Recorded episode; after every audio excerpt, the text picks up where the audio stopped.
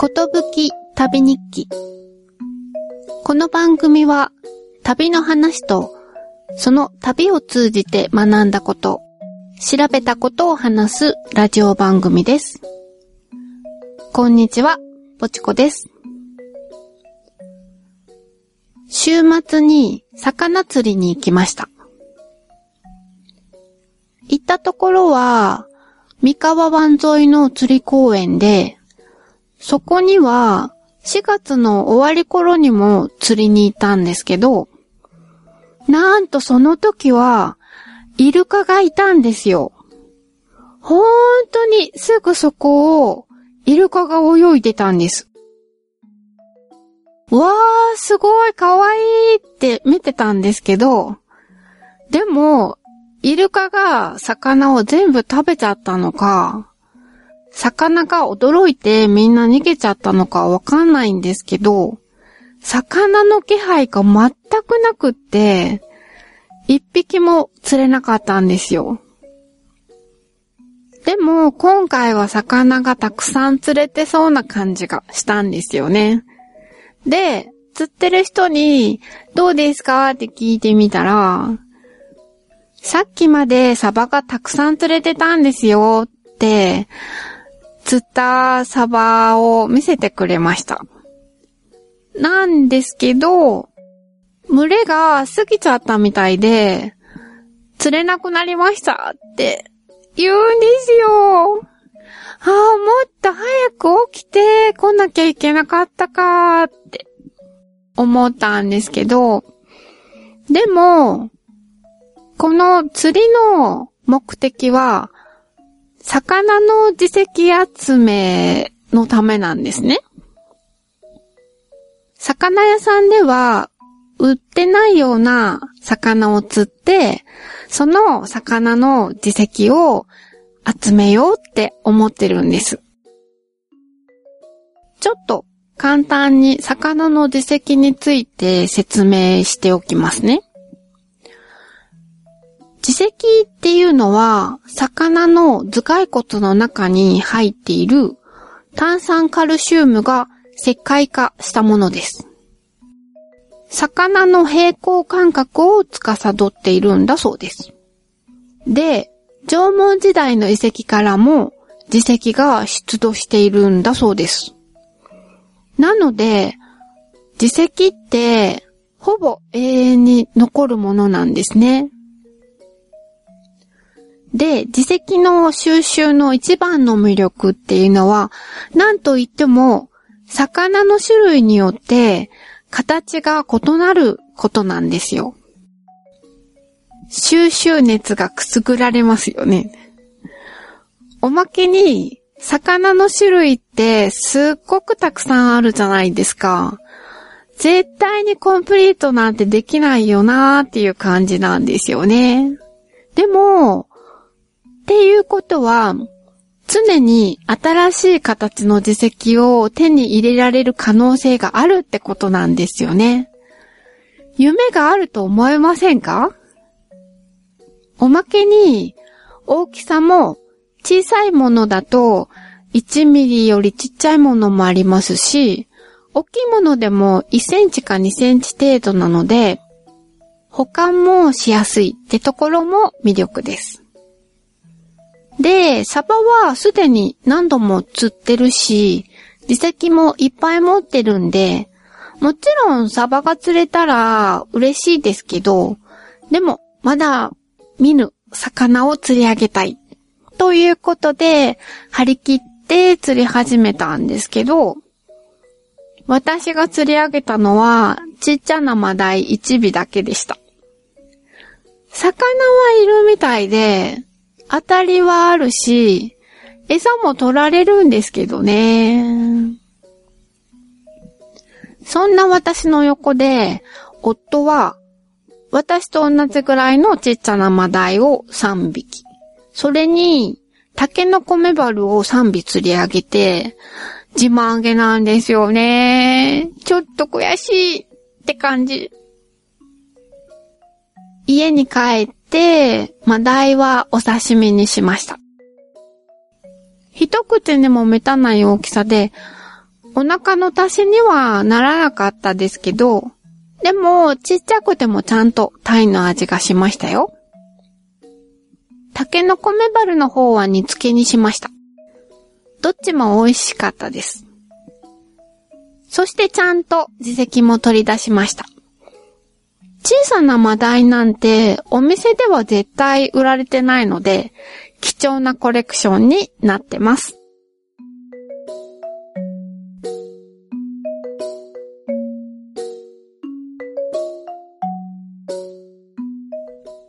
今回は富山旅行の5回目です。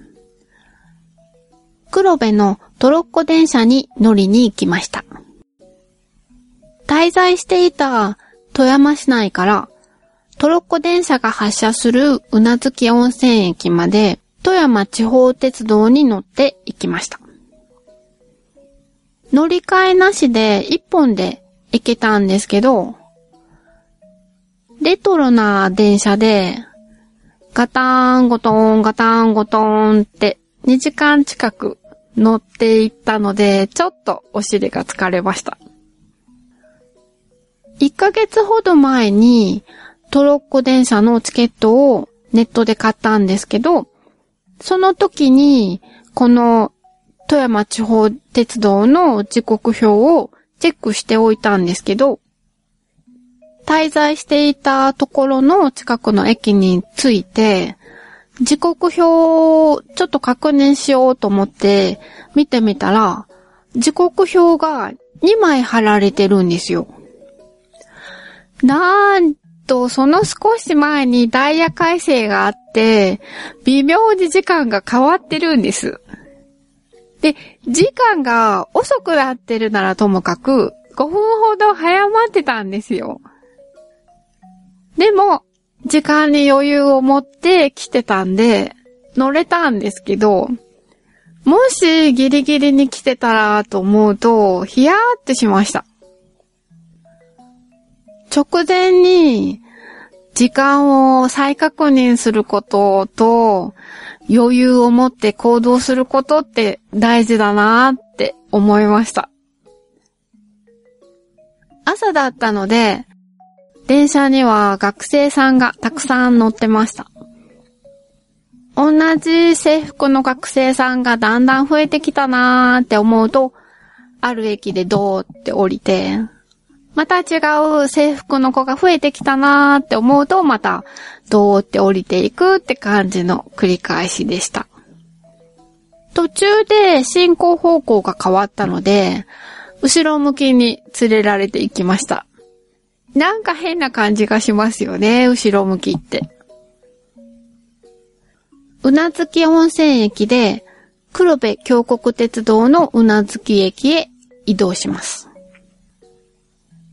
遊園地の中を走ってるみたいな、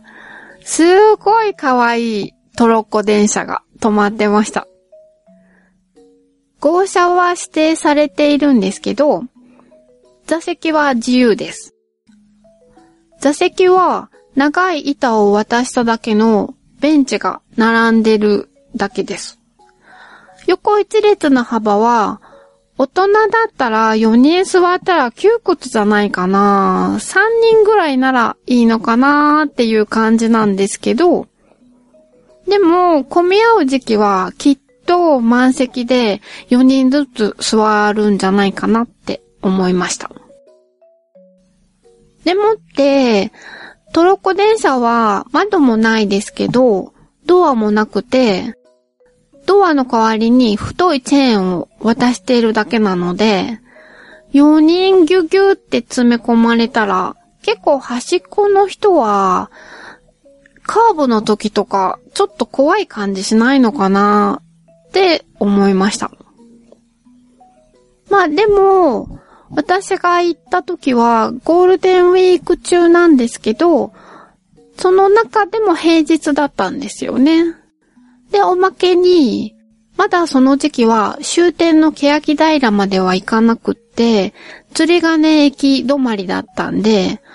そんなに混んでなくて、一列に一人か二人乗っていける程度だったんで、余裕がありました。もともと人を乗せる目的で作られたものではないと思うので、ちゃんとした快適な電車を期待するのは間違ってるのかもしれません。でも、追加料金を払うと、ちゃんとドアと窓があって、座席がある、リラックス車っていうのに乗ることができますよ。出発前にカメラマンさんがやってきて、グループごとに写真を撮ってくれます。帰ってきた時に写真を貼り出しておくんで、それを見て気に入ったら買ってくれればいいですよっていうことなんですけど、こういうザ観光地サービスっていうのって、久しぶりの経験で楽しかったです。でも気に入ってもらえる写真を撮らなきゃいけないわけだから、カメラマンさんも結構大変ですよね。私たちの前は、赤ちゃん連れの大家族で、で、赤ちゃん、せっかく寝てたのに、赤ちゃん目開けられるかなとか言っ、ちょっと強引にカメラマンさんを起こしちゃったりして、で、さらに人数が多いと、全員が目をパッチリ開いて、笑った瞬間ってなかなか切り取るのは難しいんでしょうね。何度も撮り直してましたよ。苦労して撮ったんだからこの写真気に入ってもらえて買ってもらえるといいんだろうなぁと思ったんですけどね。どうだったのかな？で、私たちはもちろん大人二人なので一発で撮ってもらいました。だけど、帰ってきた時、なんか別のことに気を取られてて、写真を見ることすらも忘れて帰ってきちゃいました。どんな風に撮っていただけてたのか、ちょっと気になるところです。それと、どうでもいいことなんですけど、後ろの車両に乗ってた人が、私と同じカッパを着てたんですよ。モンベルの黄色い色のカッパなんですけど、これ、以前ニュージーランドにいた時も同じカッパを着てた人がいて、で、そこが、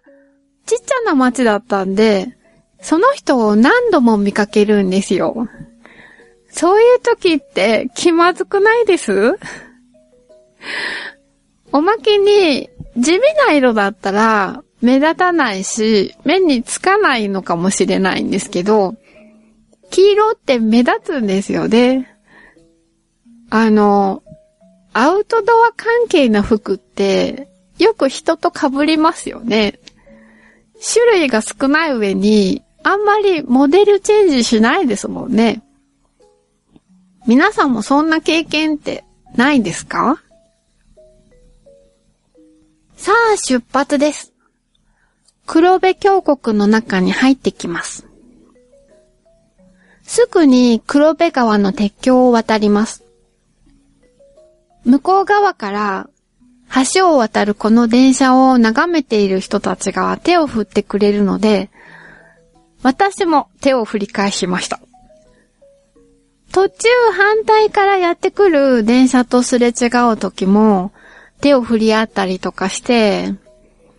なんでしょうね、こういう開放感というか、ウキウキ感というか、小さな子供はよく街中でも電車に手を振ってますよね。でも大人になると手を振るってことないですよね。こういうのって旅ならではなのかなって思いました。周りの景色に合わせて解説が流れます。女優の室井茂さんがナレーターを務められています。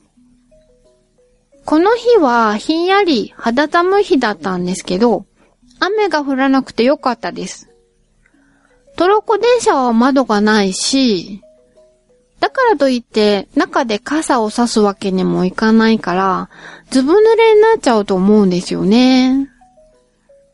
それでも、電車が走ると風が結構当たりますし、意外とトンネルが多くて、トンネルの中は、さらにひんやりしてるから、ちょっと寒かったです。真夏に乗ればちょうどいい涼しさなのかもしれませんね。川に沿ってどんどん奥へ入っていきます。綺麗な川の水と新緑に入る山それに、何々に似てる岩とか、渓谷あるあるですよね。見どころがいっぱいあって、写真を撮りすぎてしまいました。一般のお客さんが乗り降りできるのは、始発のうなずき温泉駅と黒なぎ駅、釣り金駅、欅平駅の4駅だけなんですけど、他に途中いくつか駅があるんですね。で、それぞれに一応停車します。途中発電所がいくつかあって、ヨーロッパのお城みたいな建物の発電所もありましたよ。このトロッコ電車は、もともと、この黒部渓谷の川にダムや発電所を建設するために敷かれた鉄道で、観光客を乗せて走るってことを想定していたわけじゃないんだそうです。でも、線路以外に歩く道がなくって、登山者を乗せてあげることがあったんだそうです。で、そのうちにそうした人が増えて、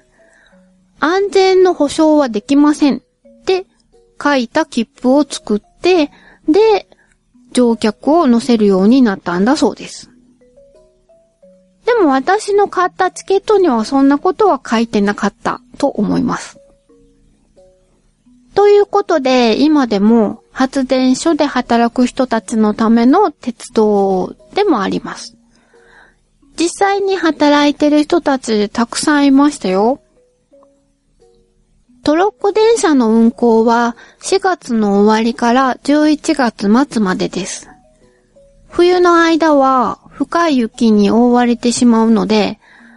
鉄道施設が雪の重みで壊れないように、駅のホームの屋根とか、支柱とか手すりとか、信号機とか、送電線とか、そういうのを全部分解してトンネルの中にしまっておくんだそうです。けど、冬の間も人の行き来はあるそうで、線路に沿って人が通るトンネルが地面に掘られてて、換気口だけが見えてました。なんかまるでモグラが掘った穴みたいな感じ。1時間弱で釣り金駅に到着します。往復の切符を買った場合、帰りの電車が決まってて、この駅での滞在時間は45分しかないんですね。もちろん片道切符を買って帰りの電車の切符を釣り金駅で買うこともできます。でも混んでたら希望する電車に乗れないかもしれないと思って、で、往復を買っておいたんですね。ゴールデンウィークは混むかなと思って。でも、そんなに混んでなくて、満席っていうこともなさそうだったので、片道切符にして、釣り金駅の周りでもうちょっとのんびりしてきてもよかったなーって思いました。なぜかっていうと、河原露天風呂に行こうと思ってたからです。そこは駅から歩いて15分かかるんですね。で、45分の滞在時間だと、引き算すると露天風呂にいられるのは15分しかないんですよ。河原に湧き出してる温泉で、川の水を適当に混ぜて温度調節して入る温泉なんです。特に着替えるところもなさそうだし、観光客が多いところだから、どっぷりお湯に浸かるのは無理だろうし、もともと私は温泉は苦手なんで、足湯をするだけのつもりだったんですけど、夫はもう入る気満々で、海水パンツで3できてたんですよね。でもやっぱり、ちょっと どっぷり浸かるのは無理でした。たくさんの人が同じ電車で到着して、同じ時にどーっとやってくるんでね。なので、二人で足湯を楽しみました。それと、釣り鐘駅の周辺には、万年雪が何箇所かあって、で、雪なんですけど、表面が砂で覆われてるんで、パッと見ではわかりにくいんですけど、あ、これって雪かなと思って触ってみると雪だったりして。うん、冷たかったですよ。まあ当然ですか。さて、またトロッコ電車に乗ってうなずき温泉駅まで帰ります。釣り金駅では、国内では珍しいスイッチバックというのが体験できます。急な斜面でよく使われている方法で、電車は本線から引き込み線に入って停車して、で、まあ、乗客を降ろして、そしてまた今度発車するときは、一旦バックして、そして改めて本線に入ってから出発するっていう運行方法なんだそうです。そういう説明が乗るときにあったので、ちょっとバックしてから前進するんだなーぐらいの感じに思ってたんですけど、バックする距離が意外に長いんですよね。どこまで連れてかれちゃうんだろうって ちょっと不安になりました。同じ道を帰るのは、ちょっと興味が薄れちゃいますよね。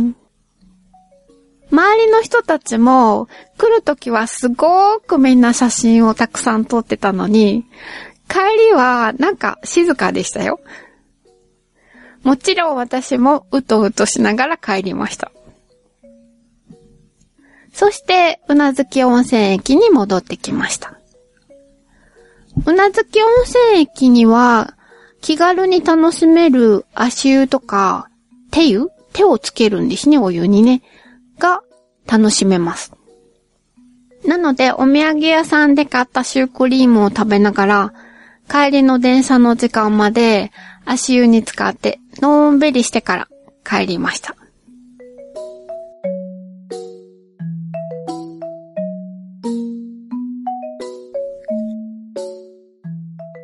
それから、うなずき温泉では、黒部くるみもなかっていうくるみの形をして、粒あんとくるみが入ったもなかも買いました。富山湾沿いの入善町っていうところでも、黒部川っていうくるみのもなかを見つけて買いました。黒部周辺ではくるみがたくさん取れるんでしょうね。もなかでその土地の特産品が分かったりします。ということで、今回の旅行で食べた特産品をかたどったもなかを紹介したいと思います。まずは第2回で紹介したホタルイカもなか。そして黒部市のスイカもなか。このあたりの特産のスイカは丸いのじゃなくてラグビーボール型をしたものらしくて、で、このもなかは中に白あんと、あと赤いものがちょこっと入ってたんですよ。スイカを砂糖煮にしたもののようでした。ちょっと変わってて美味しかったですよ。あと、黒部市の基地というところで、星ガレーモナカ。リアルなお魚の形をしたもなかでした。そして、富山市の呉羽町で、梨もなか。果物の梨です。それから、氷見市で、銀杏もなか。そして、砺波市でチューリップモナカを買いました。赤、白、黄色ではなくて、赤、白、茶色でしたけど、可愛らしいチューリップの花の形のモナカでしたよ。特産品以外に、その土地ならではのモナカもあって、立山ひょうたんモナカっていうのもありました。昔、この辺りの男性は、15歳になると、立山山頂にある雄山神社というところにお参りに行って、ひょうたんに詰めたお酒をお供えしてきたんだそうです。で、そのひょうたんをかたどったもなかです。それから、富山市のライトレールもなか。富山市内を走ってる市電ですね。私もちゃんと市電に乗ってきましたよ。数えてみたら全部で10種類。たくさん食べました。どれも美味しかったです。